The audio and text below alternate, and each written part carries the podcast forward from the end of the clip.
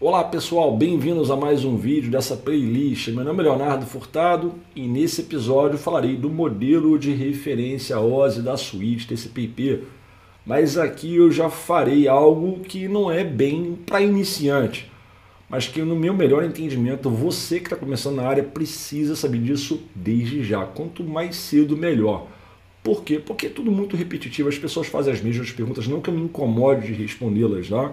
mas eu vejo, inclusive, outras interações, outros indivíduos, grupos de indivíduos se comunicando, falando, conversando, desenrolando, trocando figurinha, o cara sempre com as mesmas dúvidas, né? Switch é camada 2, router é camada 3, hub é camada 1, protocolo X faz Y e tá na camada tal.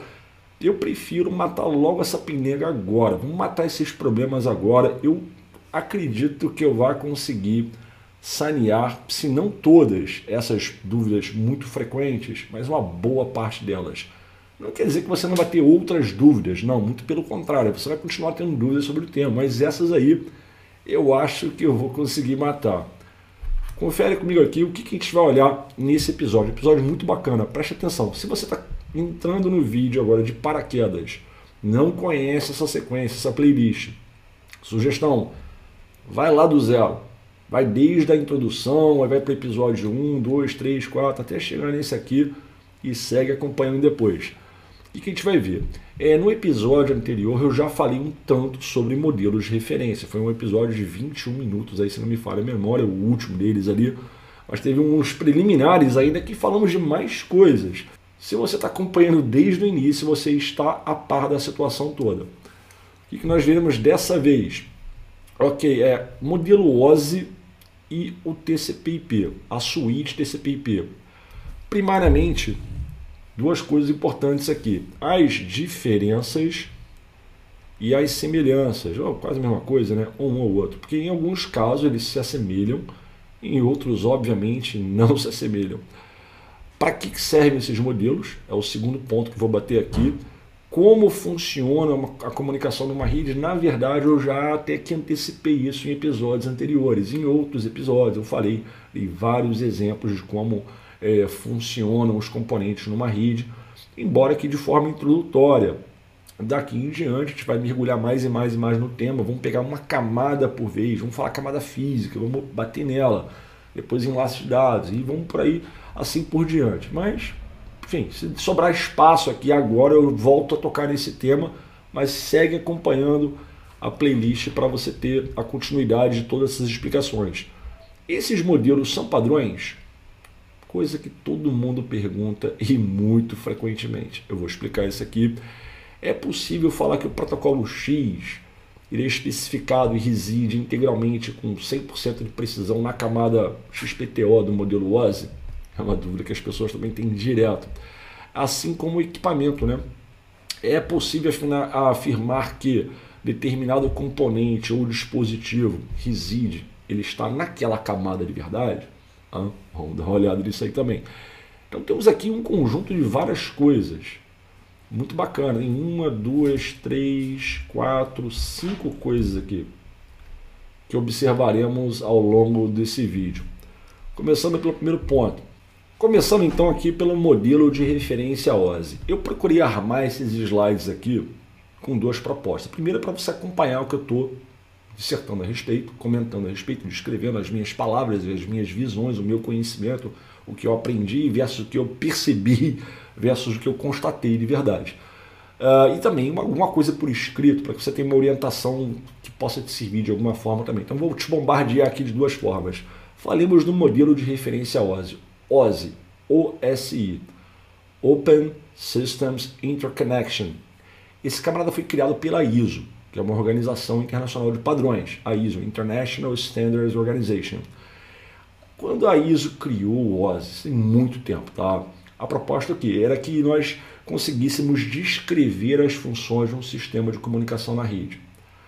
Aí, se você acompanhou os episódios anteriores, você já sabe o que? Que lá atrás na época dos dinossauros, tínhamos muitas implementações especificamente ou, ou majoritariamente eh, proprietárias. Aqueles terminais da Unisys, da IBM, tinham protocolos que eram totalmente proprietários, os componentes, os periféricos, os acessórios, o software, tudo era muito proprietário e não tinha interoperabilidade. Em alguns casos até tinha via acordos diretos entre fornecedores, mas não era uma coisa é, aberta, não era aberta, era uma coisa proprietária. E a ISO estimulava lá atrás a adoção dos seus protocolos e que ela passou a descrever como as funções da rede deveriam é, ser desempenhadas pelo, pelo mercado no geral. Não era uma imposição, era um framework, né, um modelo de referência nesse caso. Então a ideia é o quê? Pega toda a comunicação numa rede, divide ela em partes menores, organiza a comunicação na rede e especifica e especializa os componentes para que eles interajam de forma aberta e, e compatível, obviamente, consequentemente. E tem vários drafts sobre isso aí, várias documentações que tratam do tema, eh, não somente os livros, os materiais, os artigos que você encontra por aí, e até mesmo que você está encontrando comigo aqui agora, mas você tem materiais aí é, bem interessantes que tratam a coisa lá do início, como é o caso aqui do X200. Tá? O X200 estou marcando ele aqui agora, Information Technology Open Systems Interconnection Basic, Basic Reference Model. Então esse cara aqui é o modelo básico, modelo de referência básico, que sugere todo o pontapé inicial do modelo OSI. Vamos seguir adiante aqui.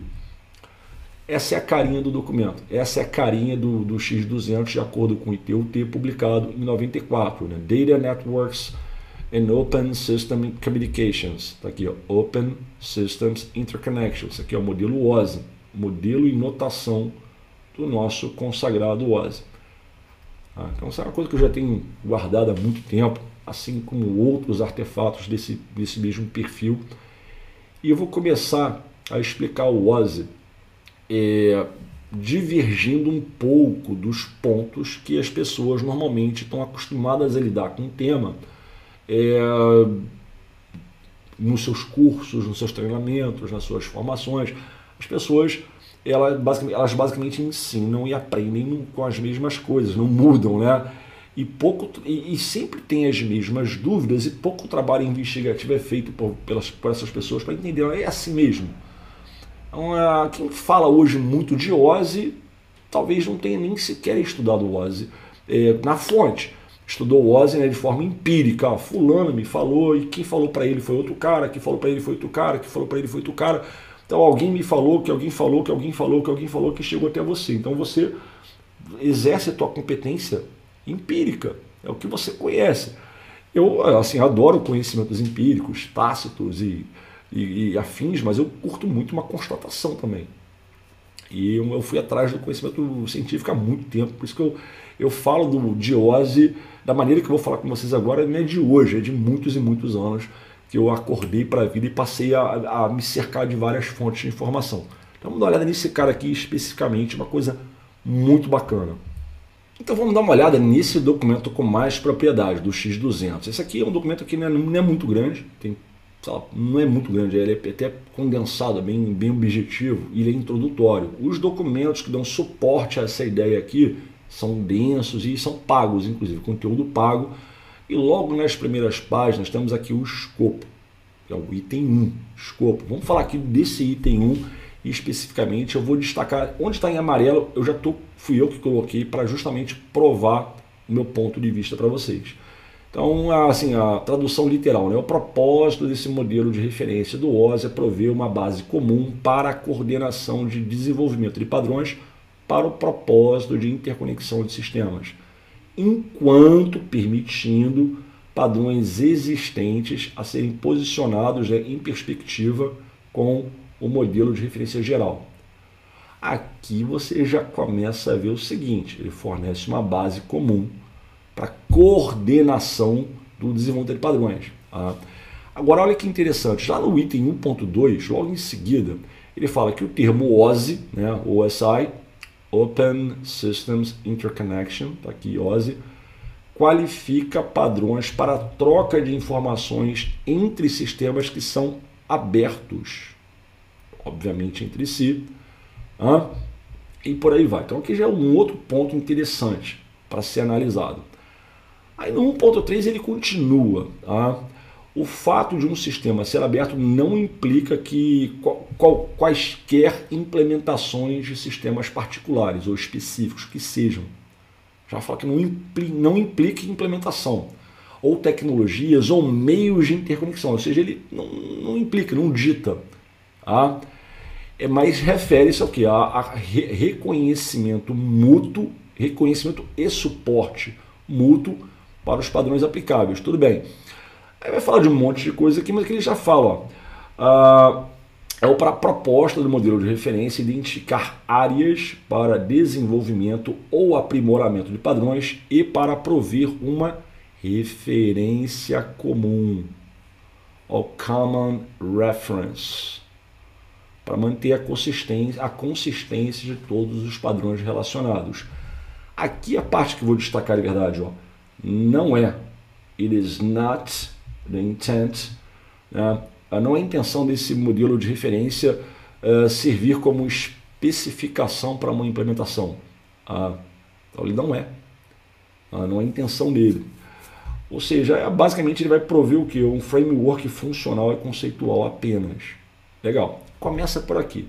Porque daqui, quando você começa a investigar o OASI no, nesse artefato, nos demais, você começa a descobrir algumas coisas que vão, assim, andam bem pertinho daquilo que você conhece, mas alguns pontos totalmente fora da curva.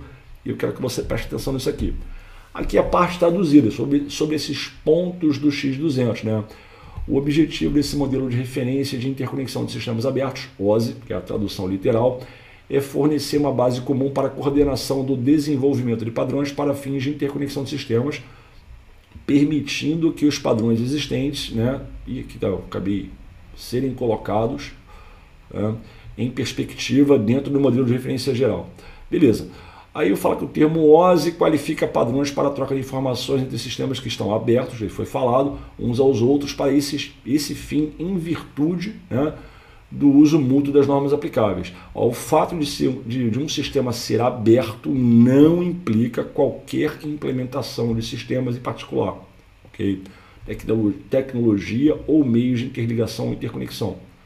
Legal, apoio, reconhecimento a, a, das normas aplicáveis. Aí tem lá que, que uma coisa importante, né?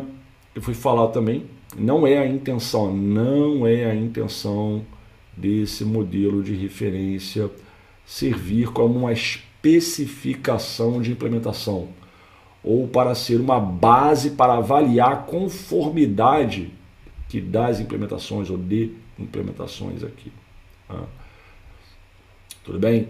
Então já que já você começa a entender, assim, tá, tá ainda estou confuso, mas segue acompanhando que você vai entender. Aí vou fazer algumas observações, algumas, algumas análises. Aqueles textos aqui são textos originais. Esse aqui tá, faz parte dessa proposta aqui do X200. Aí tem um texto lá na íntegra em inglês e tem um equivalente dele em português. São pontos originais do X200. Agora, minhas palavras aqui. Algumas observações sobre o X200. É importante salientar que o OSI, especificado originalmente pelo ITU-T X200, esse cara, bicho, foi criado há muito tempo. Não é de hoje. Ah, tem 10 anos, 15 anos, tem mais, entendeu? Bem bastante tempo. E de lá para cá, muita coisa mudou. Houve diversas é, evoluções tecnológicas, componentes, arquiteturas, protocolos, serviços, padrões, normas, tudo isso mudou. Enquanto o OSI, que era a base de referência para essa coordenação de desenvolvimento de padrões, continua com a mesma pegada, com as mesmas os termos lá de trás. Aí alguma coisa na seara aí de referências mudou também, pouca, né? Como foi o caso né, do, do WG621 e do ISO 7498. Ah, em função de várias iniciativas na época, por ARPANET, Ciclades, EIN, NPLNet, por aí vai. Mas, independente de quaisquer mudanças que tenham sido provocadas né, sobre o próprio modelo de referência, isso fica ainda considerado como um modelo de referência, não são padrões. Então, modelo de referência OSI não é um padrão. porque Isso é muito importante. Aí também não prevê um monte de coisa, mesmo ainda na área de, de referências, O OSI ele continua sendo um modelo de referência, obviamente, mas outras coisas. Ele não pega, ele não pega todas as referências, ele pega, né, ele divide as funções da rede em camadas menores, menores gerenciáveis, é, tenta estabelecer uma, uma ideia de, inter, de interação entre essas camadas que não pega tudo. É muita coisa feita fora do modelo de referência OSI. Por exemplo, a parte do, de segurança, que é em cima de X800 e vários outros adendos ali. Aqui é o techniquez da coisa. Para você que está começando, talvez você esteja ainda confuso, mas segue acompanhando que eu vou explicar mais. Já sobre o modelo TCP/IP, ah, o modelo TCP/IP ele foi concebido originalmente pelo DOD, o DoD, que é o Departamento de Defesa dos Estados Unidos da América. Legal? Isso lá nos anos 60 para anos 70. E com a proposta é seguinte, ó, tínhamos já ali ó, o, embrião, o embrião do modelo OSI. Ah, então a ideia, o OSI descrevia a rede, de, as funções de uma rede de uma forma muito rígida, baseada em modelo de camadas. Então tínhamos a camada, sete camadas do OSI, aplicação, apresentação, sessão, transporte, rede, enlace de dados e física. São as sete camadas do OSI. E o modelo do original TCP/IP pelo Departamento de Defesa, que também chamava de modelo DOD, ele tinha quatro camadas apenas. A gente vai comparar uma com outra daqui aqui. E só que muito menos rígido. E na verdade fica até difícil de falar que esse cara funciona aqui e esse aqui funciona ali, em função das propostas do próprio, da própria suíte de protocolos é, TCP/IP. Então, o que, que, nós sabemos aqui? Que no modelo TCP/IP, que é esse que o, o foi originalmente concebido lá atrás né, pelo DOD, aqui, isso aqui com as minhas palavras, os protocolos não são deliberadamente projetados de forma tão rígida. Que não fui eu que adivinhei. Na verdade, isso aqui é documentação também. Isso é um consenso de indústria, de vários especialistas, de pessoas que entendem de padrões, de normas, de frameworks e conceitos correlatos. Então, no OSI, o que, que nós sabemos? Tudo no OSI é muito rígido. Pô, Leonardo, me dá ajuda aqui que tá difícil. Tá? Tudo bem, cara. O, o router trabalha na camada 3. O switch trabalha na camada 2 controle de fluxo é o protocolo de camada 4. Que na verdade não é nem um protocolo TCP, porque o OSI é, é, é, ele foi pensado nos protocolos OSI. Aí, obviamente, quando a gente vai falar de rede, a gente faz as associações. Ah, então a camada de transporte do Tapira TCP/IP, ela está aqui na camada de transporte do OSI. É, mas originalmente o OSI ele previa os seus protocolos e, e, e há uma rigidez muito grande em como esses protocolos funcionam, quais funções eles implementam. Aí se você falar o seguinte, que controle de fluxo é uma característica exclusiva do TCP? Não, na verdade não. E, e essa, essas são algumas das áreas onde há essa, essa diferença entre o, o, a suíte TCP/IP nas quatro camadas que são representadas e as sete camadas do OSI, a diferença de rigidez. Felizmente eu separei vários exemplos aqui que acho que no final da da, das contas você vai entender melhor como que eu estou querendo puxar é, essa discussão. Então, mas mesmo assim, ó, tanto embora seja menos rígido, ah, o modelo de referência TCP/IP ele reconhece, obviamente, amplas camadas aí de funcionalidade. Ah. E em moral da história, temos aí dois modelos. Os dois podem ser trabalhados de forma é, não vou falar combinada, mas são intercambiáveis. Você pode, quando explicando as funções de uma rede de computadores para outras pessoas, você pode se basear totalmente no modelo OSI ou no modelo TCP/IP. Eu vou fazer associações, que é o que eu faço com muita frequência. Ah, por exemplo, a camada de internet do modelo TCP/IP e a camada de rede do modelo OSI. Ah, isso para leigos. Agora, tem essas diferenças de rigidez de procedimentos e serviços de cada camada, isso existe de fato no OSI. E é isso que faz com que você hoje tenha dúvidas do tipo em que camada funciona tal protocolo, porque eu tenho dúvida, ou em que camada tal dispositivo é especificado, porque eu tenho dúvida. Isso, se você não engessasse o componente na camada, e passasse a analisar pelo contexto o que está sendo tratado ou discutido daquele dispositivo ou daquele protocolo, aí você teria mais facilidade de separar, de fazer uma, de ser mais granular. Esse componente Quando executando essa função, ele, essa função é especificada na camada 2. Esse mesmo componente, quando executando outro trabalho, esse trabalho secundário aí seria uma coisa especificada em outra camada, por exemplo, a camada 3. Aí você começa a ser mais racional na hora de falar onde que determinado componente reside em qual camada do OSI ou do TCP/IP. Na sequência desse vídeo, eu vou parar por aqui, porque eu não quero criar um vídeo de meia hora ou 40 minutos, eu quero criar vídeos menores. Mas eu não terminei. Segue acompanhando, vamos para o próximo aqui, a próxima tela. Tem muita, muita coisa para falar só desse teminha aqui básico. Ah, antes de a gente sair desse off-topic aqui e mergulharmos em detalhamentos dessas camadas. Espero que você esteja curtindo. Se tem dúvidas ainda, relaxa, segue no próximo vídeo, que eu tenho certeza que você aprenderá bastante aqui. Um abraço, até lá.